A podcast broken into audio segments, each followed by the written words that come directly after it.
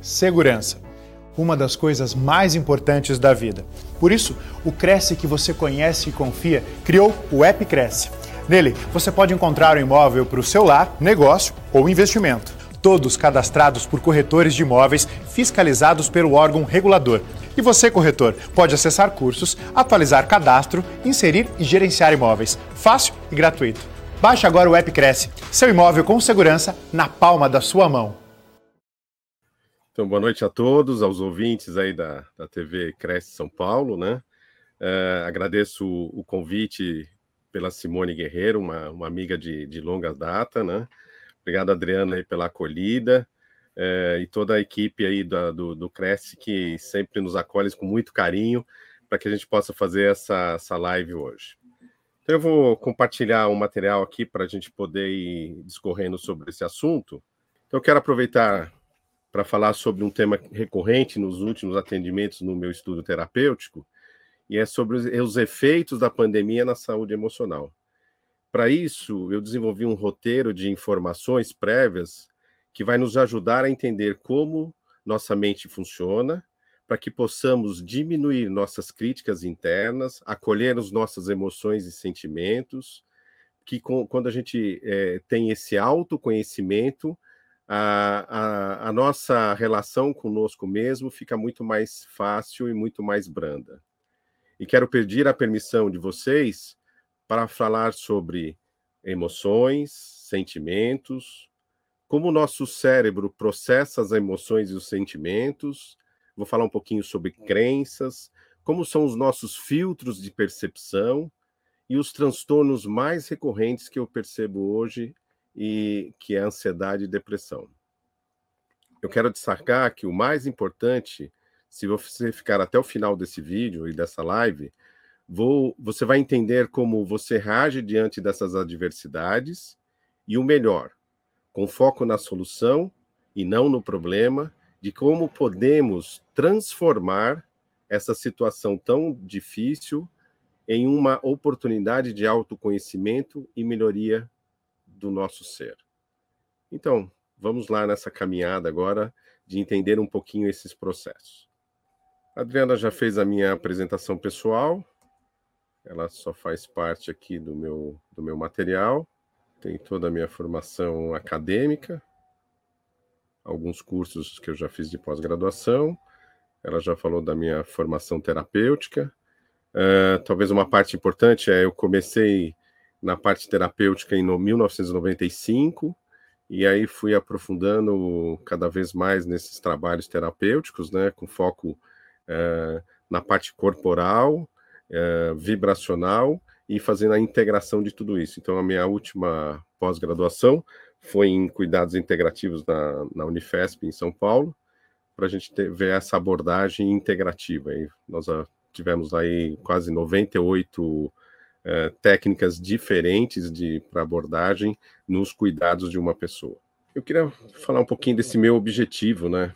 É, eu busco um mundo melhor, com pessoas mais equilibradas e plenas de si mesmo. Faço disso um motivo para sair da cama todos os dias e sorrir com a alma iluminada de alegria pelo meu trabalho. O meu desejo de ajudar meu semelhante é intenso e cheio de propósito. Alimenta e preenche meu coração com mais profundo amor.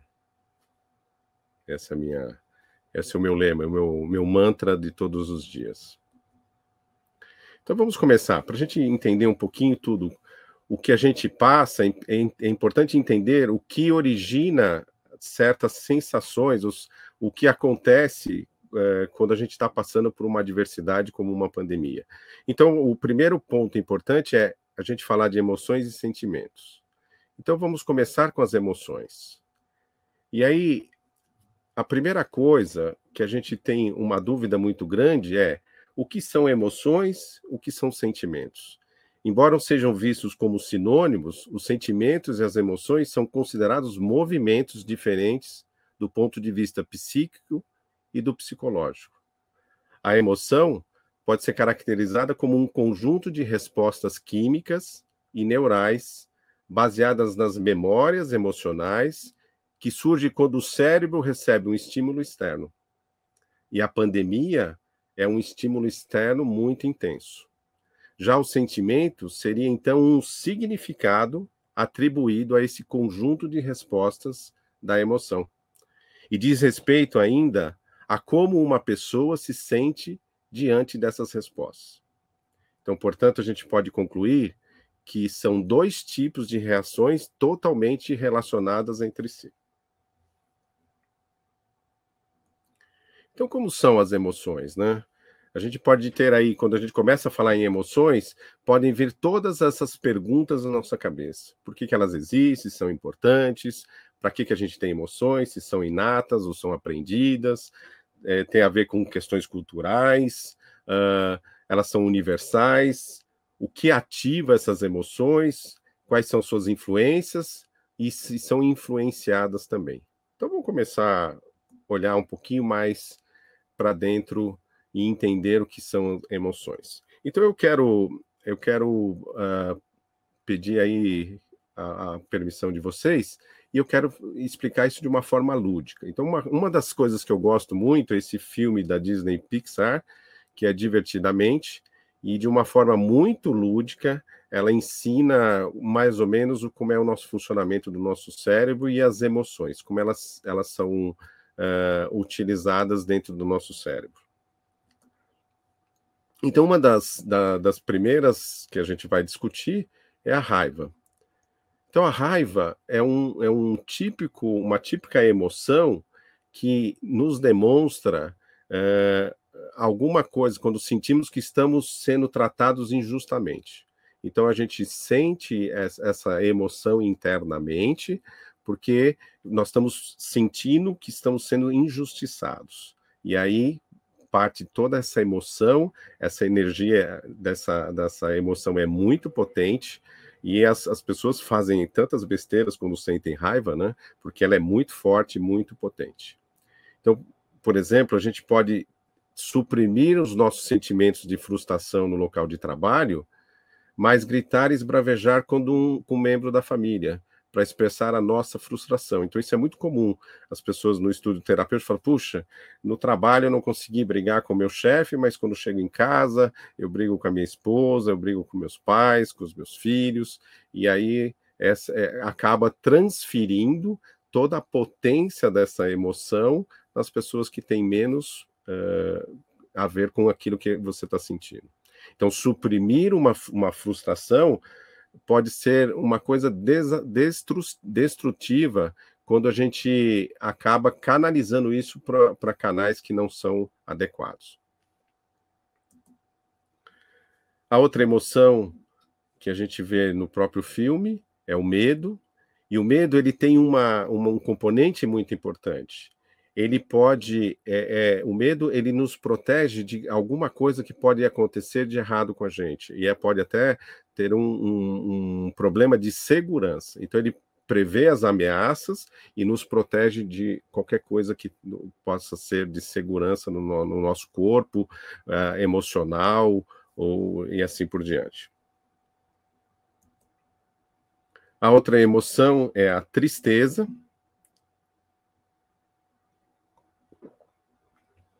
A tristeza é uma resposta a uma perda, né? Então, quando a gente está perdendo alguma coisa muito importante, a gente fica triste. Então, normalmente a gente, é, na, na, tristeza, a gente se fecha, a gente quer ficar, precisa de consolo, a gente precisa de é, é, mais acolhimento das pessoas. Então, a tristeza ela traz uma informação muito importante para a gente também e a gente acaba transferindo mostrando para as pessoas que a gente está precisando de apoio naquele momento. E a pandemia teve muito dessa emoção de tristeza. Muitos entes queridos, muitas famílias perderam muitas pessoas e ficaram tristes com toda essa tudo isso que passou. E a, a nossa compaixão também é muito grande de de sentir e de perceber que várias pessoas perderam seus familiares. Nós tivemos uma pessoa próxima que, que a mãe perdeu cinco filhos no, no processo uh, do Covid-19, né? Foi assim, foi um, muito, muito forte para essa família e a gente se sentiu muito compadecido com tudo que ela estava passando, porque é uma situação muito, muito grave, né? A alegria, em contrapartida, é um estado de satisfação extrema. Então, é um sentimento que a gente tem de contentamento e até de prazer excessivo. Então, a gente está querendo exclamar, é, a gente quer é, uma amplitude maior, né? Então, a, a alegria ela é, ela é muito intensa. A outra emoção que é tratada é o nojo. Então, a gente tem cinco emoções básicas. E o nojo é, é uma, é uma emoção que nos protege de algo tóxico, algo que pode evitar-nos de sermos envenenados, tanto fisicamente como emocionalmente. Então, é, a gente já ouviu falar de tantos relacionamentos tóxicos, né? E isso, o nojo nos alerta nesse sentido para que a gente se distancie ou se proteja dessa situação. Então, quando a gente fala de emoção, eu quero que vocês admirem, né? Esse cenário e vão percebendo quais são as emoções que estão vindo, né? Como é que é explicar a emoção? Talvez com um vídeo, com um som, é muito mais fácil de a gente entender as emoções. E aí, diante desse cenário, você começa a observar toda essa natureza, você vai sentindo sensações agradáveis no corpo, e aí você pode imaginar o seguinte: puxa, diante dessa, dessa natureza tão bonita, eu gostaria de aproveitar o sol, a temperatura da água deve estar muito agradável. É, ah, eu quero ter uma maior integração com a natureza. Então eu vou, eu acho que eu vou nadar, vou aproveitar esse mar tão bonito e vou nadar. Então aí você entra, começa a nadar. Imagine a emoção que essa pessoa está sentindo curtir essa natureza maravilhosa, curtindo cada instante desse momento. E essa talvez seja a experiência mais emocionante que ela está sentindo nesse momento. Eu posso dizer que, mas quando de repente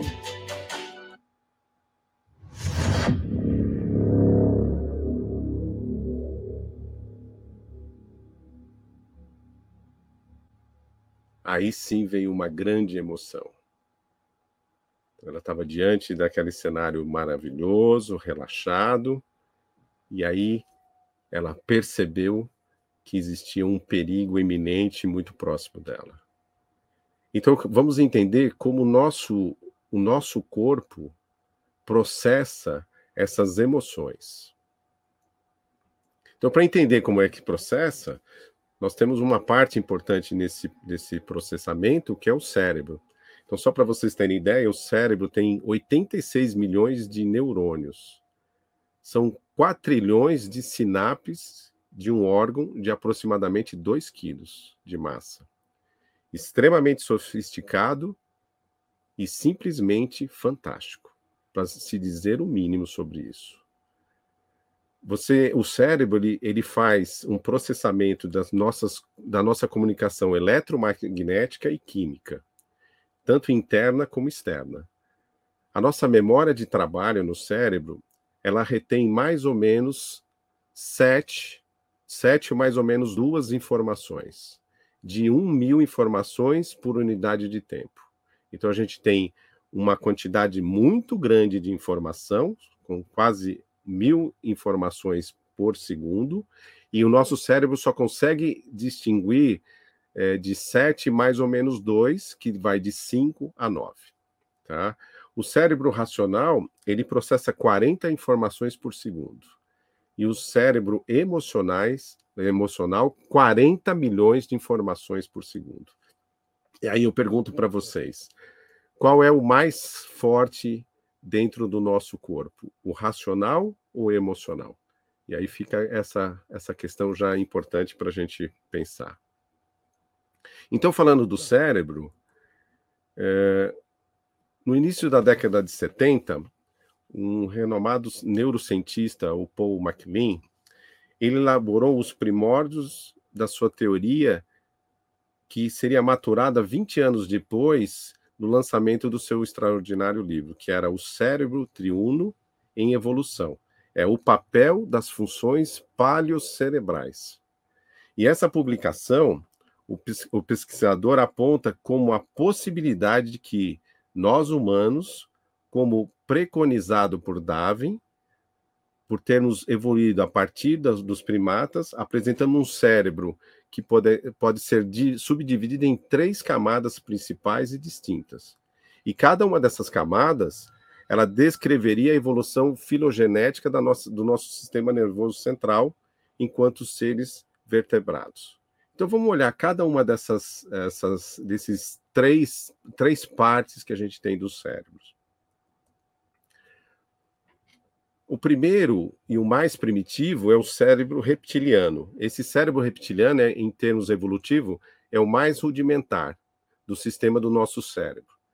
Ele é capaz de promover reflexos simples, como ocorre nos répteis, tendo por esta razão recebido essa denominação.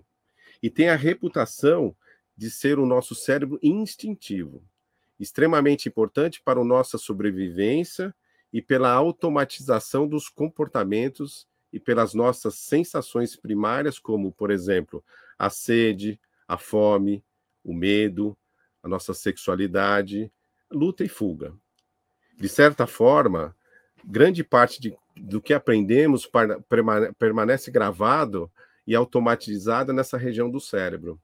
E tem vários estudos que de vendas que você primeiro precisa vencer essas sensações que são aprendidas, que estão no automático, e aí sim quando você passa para o próximo processo, que é o sistema límbico, e aí você consegue fazer uma venda. Então, se eu bloqueio naquilo que eu aprendi, eu tenho medo de uma certa sensação, eu não vou adiante. Então, isso as pessoas de, de vendas já uh, usam essa técnica como uma forma de aprendizado. Assim, na maioria das vezes, deixamos de pensar e apenas reagimos aos estímulos com base no que aprendemos em nossas experiências anteriores e interpretamos como a nossa verdade interior, criando assim os nossos sistemas de crenças ou paradigma pessoal. Então, isso aqui já fica uma primeira parte importante, que é essa coisa do paradigma uh, pessoal, essa verdade interior. E nós vamos tratar um pouquinho mais para frente como as nossas crenças. O sistema límbico, ele é conhecido por representar a segunda camada do nosso cérebro. E além de ser responsável pela nossa motricidade mais grotesca, ainda engloba o nosso sistema límbico encarregado pela produção dos neurotransmissores, que são decorrentes da bioquímica emocional, que, em última instância, desencadeia os nossos sentimentos e a produção dos nossos hormônios. E os neurotransmissores são muito importantes. Então, temos alguns uh, alguns principais, a dopamina, a serotonina, a melatonina e a acetilcolina. Então, uma, são neurotransmissores e cada um tem uma função específica no nosso organismo. E o, o terceiro é o neocórtex, digamos que é a parte mais sofisticada no, do cérebro humano, também denominada como cérebro racional. Esse sendo uma camada fina tem uma espessura de 1,5 milímetros, e esse cérebro é o que nos diferencia dos primatas e das demais espécies que tem no planeta. Ela é capaz de nos permitir desenvolver pensamentos complexos e abstratos, e pela nossa criatividade ou a capacidade de flexibilidade cognitiva. Além das nossas funções psicológicas superiores, como as funções executivas e as nossas interpretações dos estímulos captados pelos nossos órgãos sensoriais. Então, o neocórtex é uma evolução de toda essa dos cérebros anteriores dos nossos ancestrais, primatas, mamíferos e agora do ser humano. E aí nós temos dentro do cérebro uma parte importante que é a nossa amígdala. A amígdala são duas estruturas esféricas que são localizadas perto do hipocampo, na porção frontal do lobo temporal. Deixa eu pegar a caneta aqui. Então é aqui a gente consegue ver aqui nessa foto aonde está a amígdala. Então elas são, uma, são estruturas bem primitivas e associadas à autopreservação da espécie. E olha só que interessante, nós temos no processo das emoções, uma rota curta, onde a gente tem e ela é pouca, pouco precisa porque a informação chega do tálamo e vai direto para a amígdala. Então ela pode, ela nem é, é ela não passa pelo nosso, uh, pelo corte sensorial apropriado. Ela vai direto e aí a, a própria amígdala ela já manda o sinal para o hipotálamo para desencadear todo o processo de luta e fuga. Nós vamos ver um pouquinho mais à frente. Em contrapartida, a rota longa ela demora mais,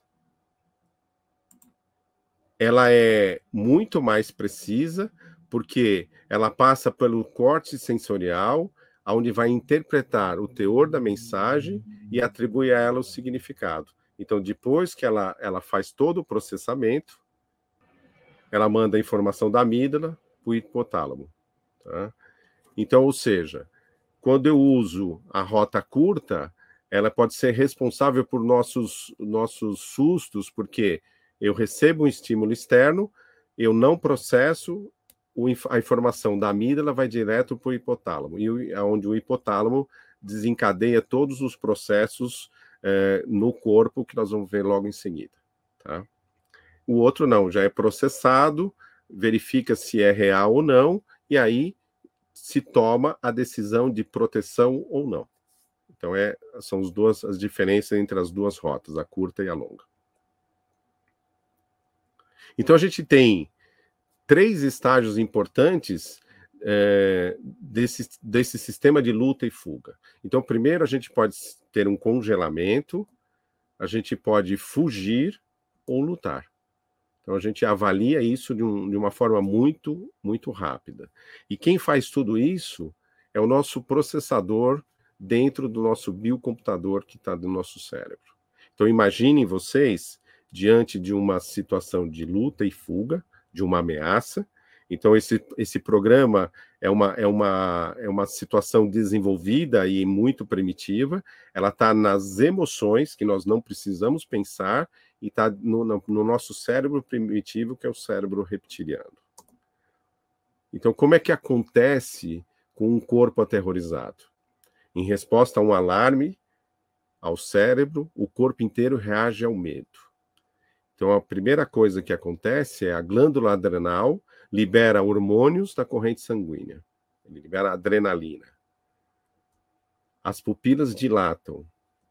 A produção de saliva diminui os pelos do corpo eles ficam arrepiados, a gente fica mais sensível.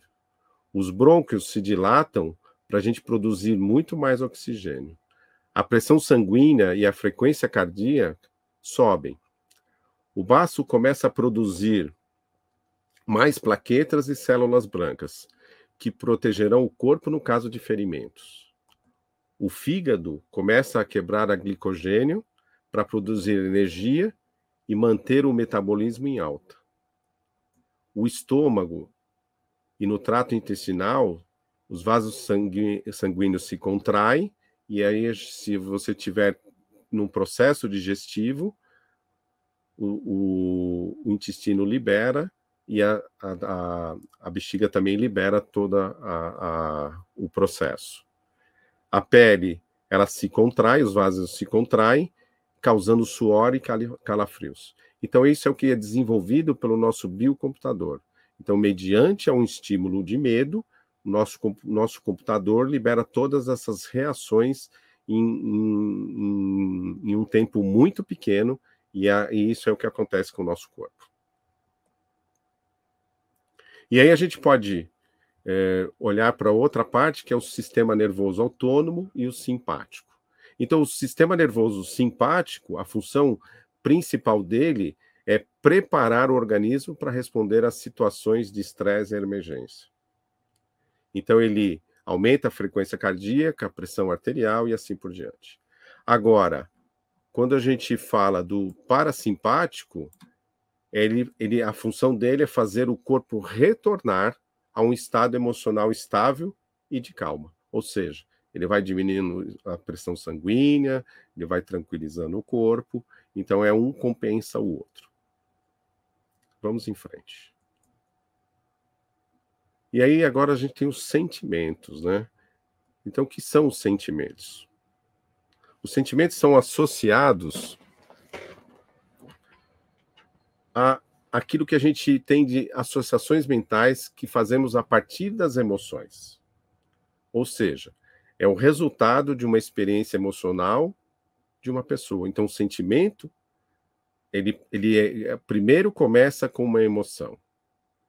E aí, quando acessamos os nossos sentimentos, nós vamos elaborar esses sentimentos, vamos dar novos significados a partir das nossas crenças, memórias, traumas, nossos filtros, e tudo isso de uma forma é, que é o sentimento, é uma resposta de um significado das emoções.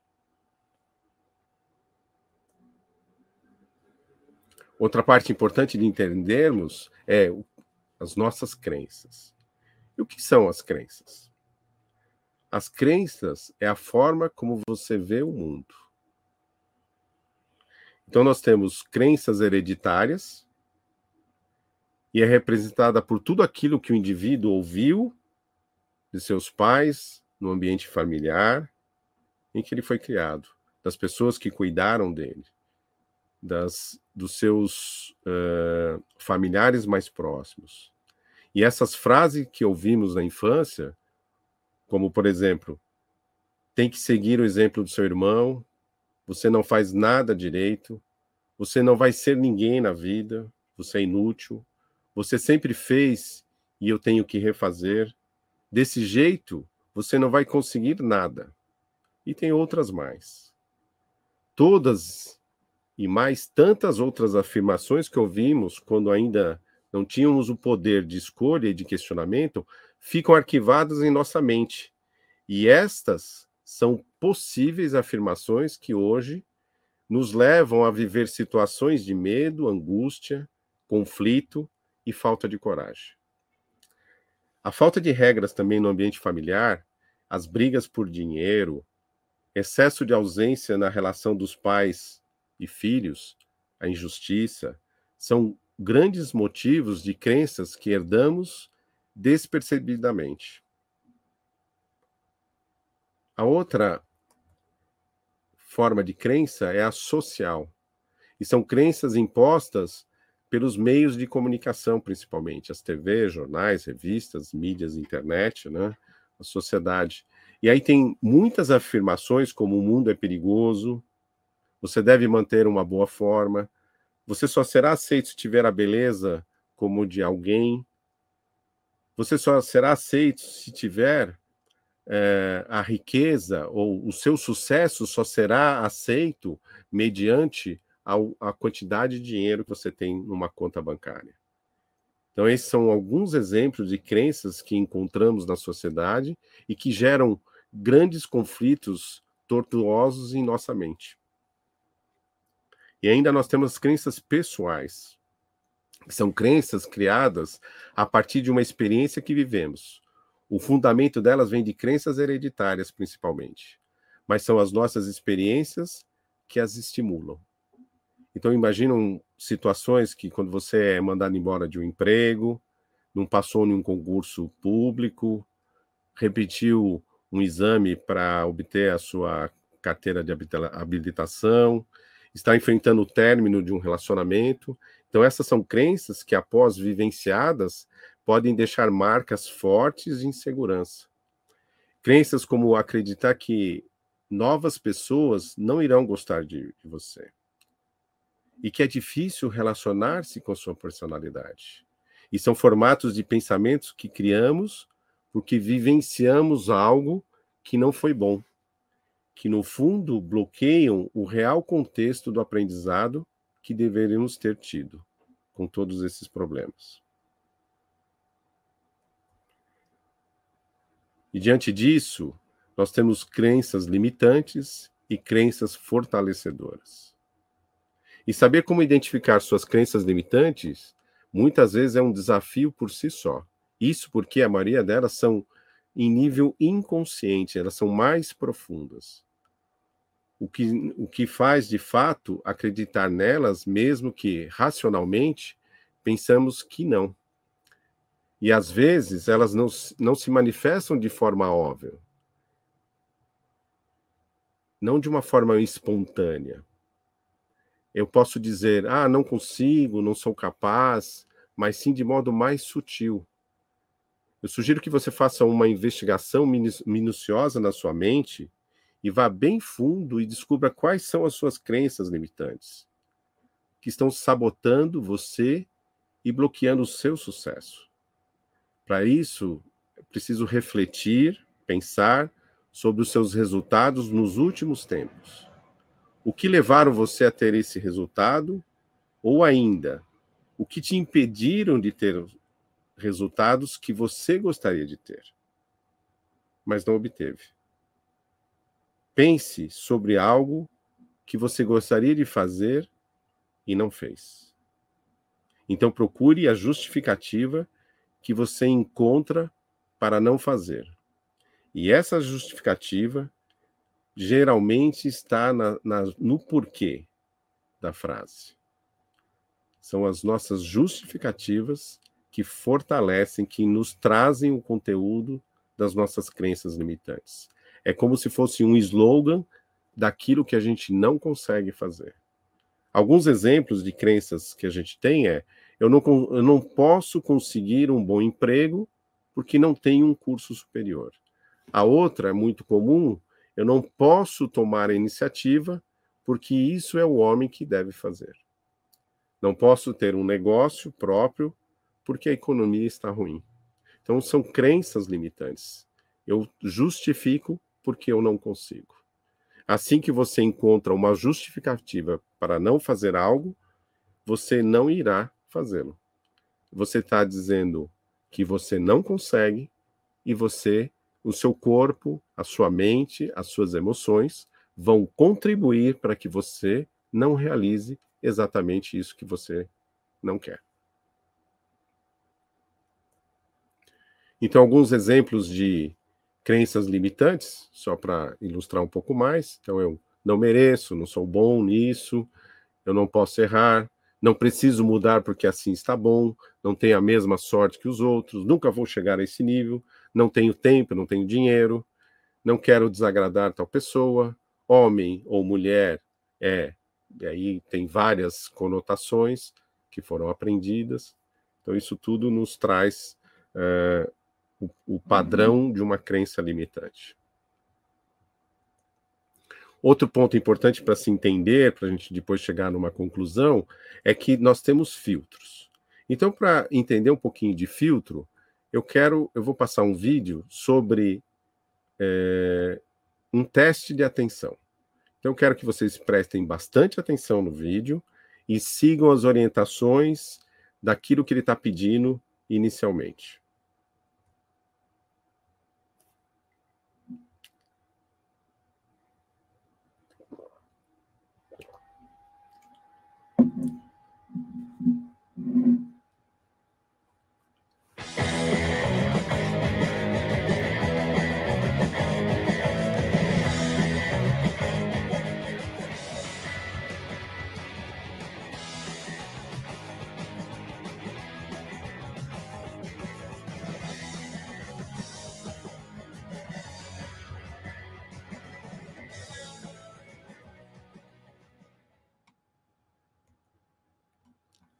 Poxa, eu, eu antecipei. Deixa eu voltar aqui.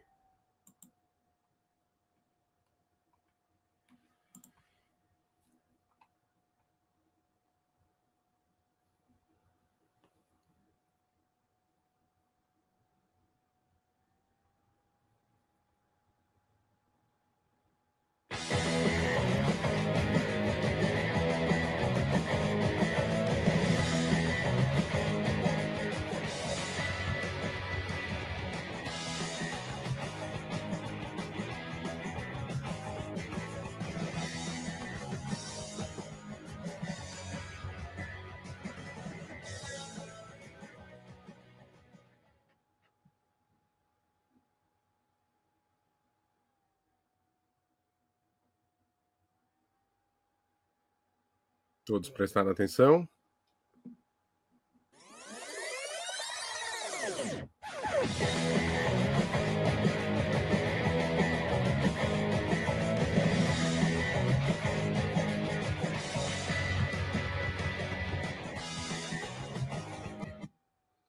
Muito bem, esse vídeo é muito interessante, que mostra um pouquinho daquilo que é a nossa percepção.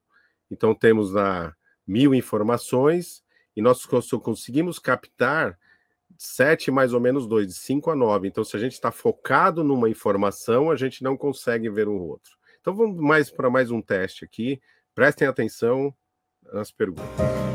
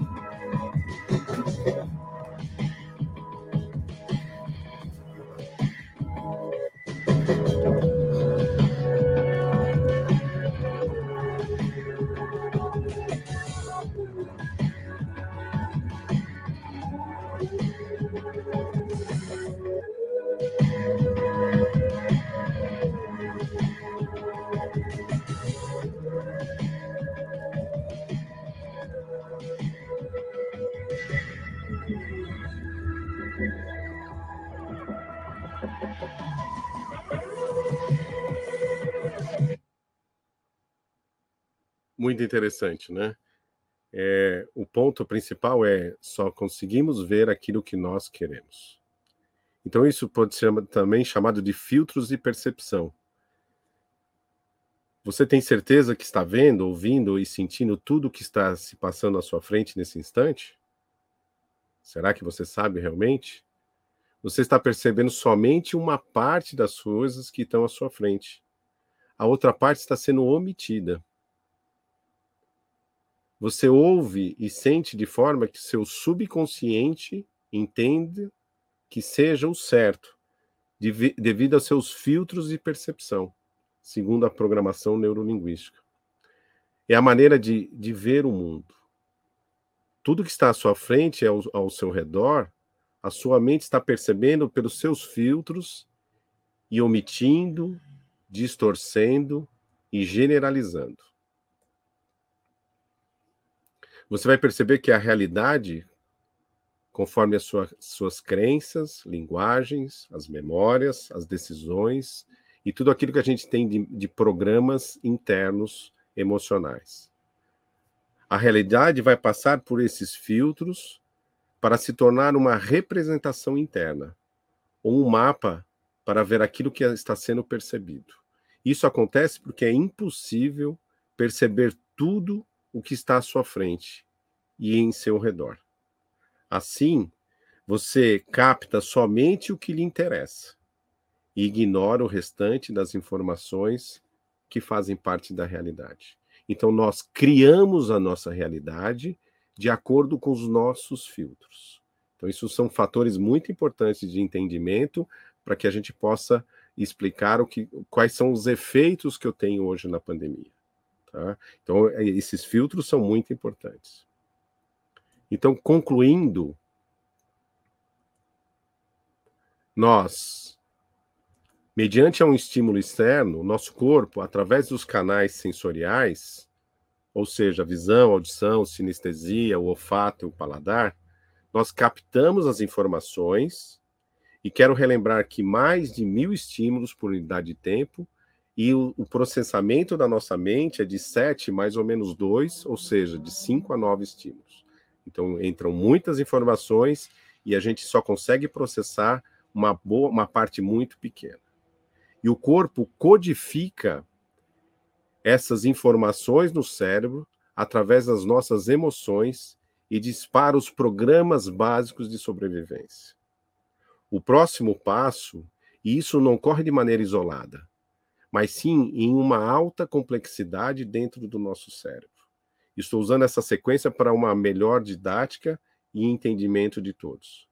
Os sentimentos são processados através de nossas crenças, valores, decisões, nossas memórias emocionais, todos esses filtros que nós temos, todo o aprendizado que a gente tem pela vida toda, e dessa forma atribuímos novos significados diferentes. E temos uma representação interna. O estado interno será alterado e a fisiologia corporal acompanha essas sensações. Então, lembram quando a gente sente medo, o que acontece é uma ebulição de emoções e sensações dentro do nosso corpo. Então, todas as emoções e sentimentos são seguidas de estado emocional, estado físico, de percepção corporal. E como consequência desse processo, irá influenciar diretamente no comportamento com algum tipo de resultado, pode ser tanto positivo ou negativo.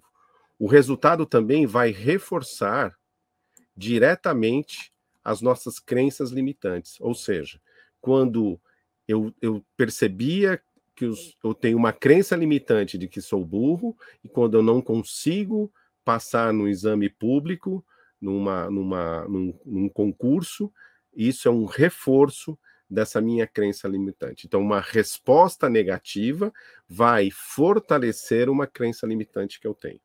Então, trazendo para esse contexto da pandemia, recebemos esse estímulo externo das estatísticas, do número de mortos, a vacina A é melhor que a vacina B, a vacina B ou C tem efeitos colaterais diferentes, uma tem uma forma melhor de proteção do que a outra. Então, tudo isso são fatores externos, e aí, diante desse estímulo, rodamos todo esse processamento no nosso biocomputador, e aí sim, diante desse processamento, nós criamos uma realidade dentro de nós, que não é a realidade externa, e sim a realidade que temos dentro da gente.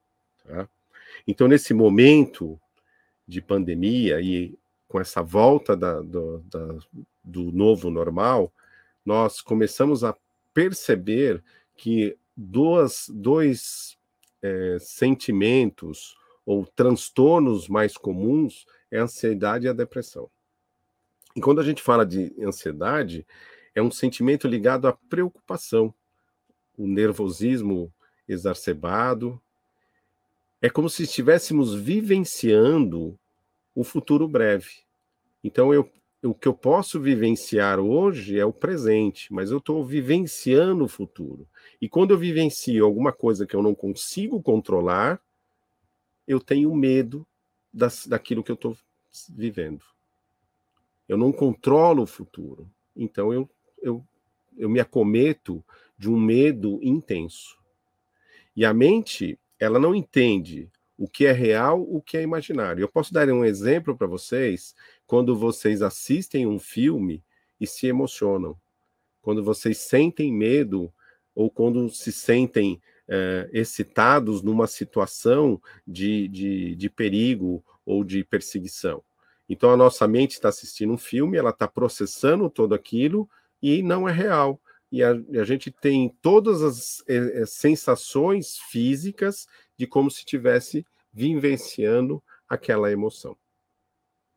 Apesar de ser uma reação natural do corpo, a ansiedade pode virar um distúrbio quando passa a atrapalhar o nosso dia a dia. Então, a ansiedade ela é importante, ela nos ajuda, mas em, de, de uma maneira intensa, ela acaba sendo um transtorno.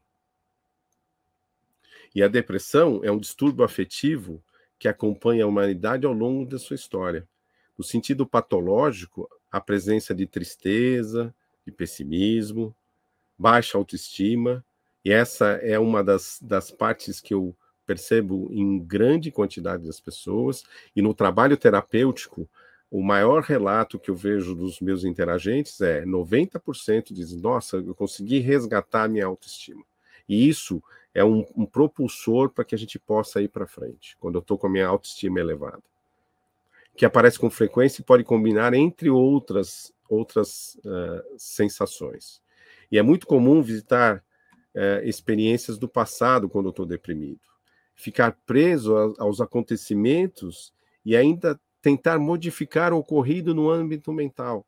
Eu fico lá, uma conversa interna intensa, e isso me traz. O, cérebro ele consome quase 40% da nossa energia. E quando eu intensifico a, a minha, minha, o meu trato mental, eu vou gastar muito mais energia e vou ter uma fadiga emocional. Como também em seguida de uma elevada autocrítica destrutiva. Então, nesse processo de avaliação do passado, no, no estado depressivo, eu fico me criticando de uma maneira de poderia ter feito de tal maneira, ah, eu sou um idiota, eu sou isso, eu sou aquilo, e isso não traz nenhuma sensação agradável. Ela é uma bola de neve que vai crescendo a cada uh, crítica autodestrutiva. E como é que nós podemos lidar com esses sentimentos? O primeiro ponto importante que eu destaco é o autoconhecimento. Então, quando a gente tem um autoconhecimento, a gente consegue é, ir para frente. Então, eu posso, eu vou destacar para vocês uma terapêutica que a gente utiliza para que a gente possa cuidar das pessoas na, na, de ansiedade e depressão. Então, a gente tem três princípios muito importantes que fazem com que essa terapêutica funcione muito bem. Nós entendemos que as emoções se manifestam no corpo. Então a gente tem uma, uma tríade importante, que é o corpo, a integração, que é um canal, é uma malha de informações, de técnicas e de profissionais. E a vibração, o nosso corpo é feito de energia. E quando a gente trabalha a energia, nós mudamos a nossa vibração de uma energia como a raiva, que ela é uma energia de, de compressão, para uma de expansão. E aí a gente consegue ter a TCIV na intersecção dessas três, desses três pilares. Então, quando a gente pega, falando do corpo, toda a matéria ela está baseada em energia. Então, quando a gente tem um corpo, ele tem toda a massa antes passa pela uma energia associada.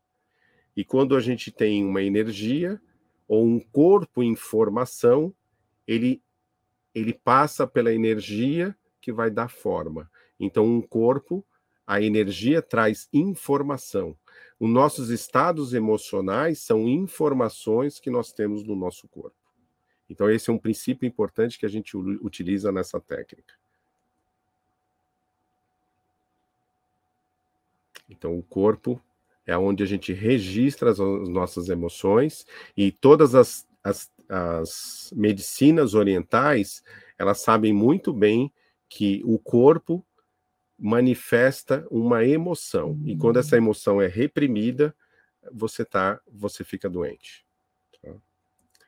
A outra parte da vibração, uhum. a gente usa um princípio do, da escala Hawkins, que um psiquiatra espiritualista, ele usou uma, um modelo matemático para poder mostrar que, é, de acordo com uma frequência, eu tenho um nível de consciência e uma emoção relacionada.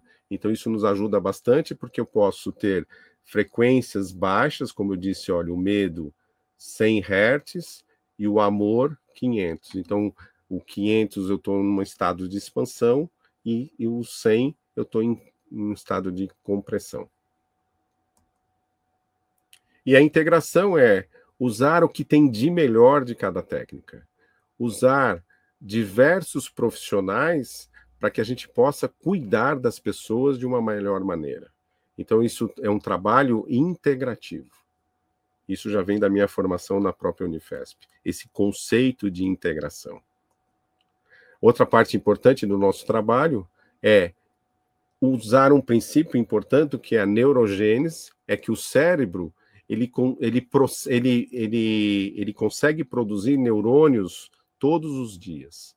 E a neuroplasticidade é da mesma forma que nós aprendemos através da repetição os nossos nossas, nossas crenças limitantes, nós podemos ensinar também o nosso cérebro para coisas novas. Então, a neuroplasticidade é, são os caminhos neurais que nós podemos desenvolver para que a gente possa aprender coisas novas e dar novos significados para transformar crenças limitantes, os nossos traumas emocionais, em coisas para que a gente possa ter sucesso com muita felicidade. E temos três coisas importantes para que a gente possa ter uma boa terapia. Primeiro, o desejo de mudança. Se não houver um desejo autêntico de mudar, a pessoa não entender que aquilo está fazendo, aquilo está comprometendo a sua vida, ou o seu desempenho, ou o seu sucesso, ou sua felicidade, a gente não consegue ajudar a pessoa. A outra parte importante é o engajamento do interagente. Primeiro tem que saber que quer mudar e o outro é fazer aquilo que a gente precisa fazer. E é se engajar no processo. E a última parte é empatia e aceitação incondicional por parte tanto do terapeuta como do interagente. Existe tem que ter essa capacidade de comunicação entre o terapeuta e o interagente de igual para igual, sem exercer julgamentos, aceitando incondicionalmente.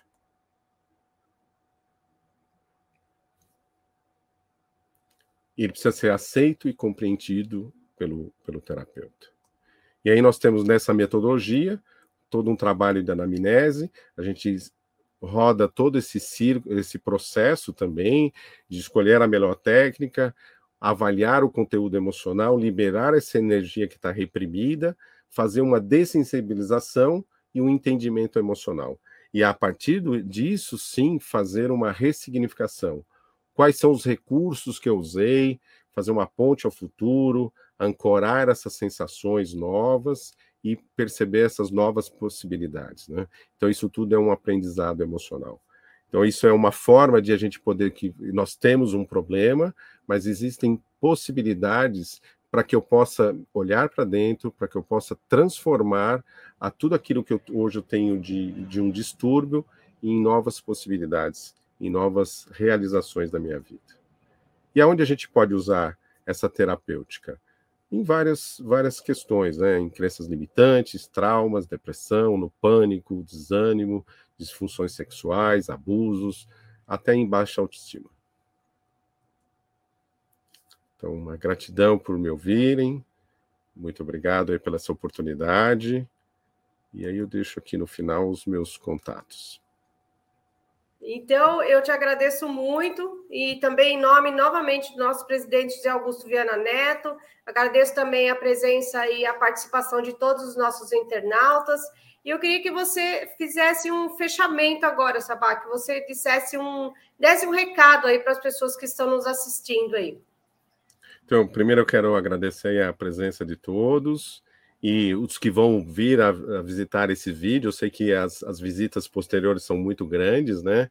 É, o mais importante é, diante de uma adversidade, diante de um problema, vocês percebam que vocês são muito maiores do que os problemas. Então, quando a gente usar os nossos recursos internos, quando a gente entender o nosso potencial, qualquer problema ele fica do tamanho dele, não maior do que nós.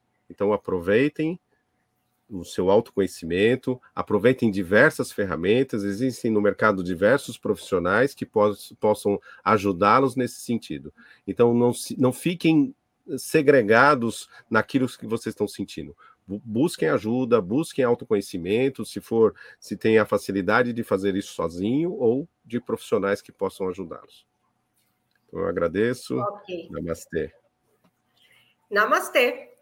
E aqui nós encerramos mais uma live promovida pelo Cresce São Paulo. Muito obrigada e boa noite.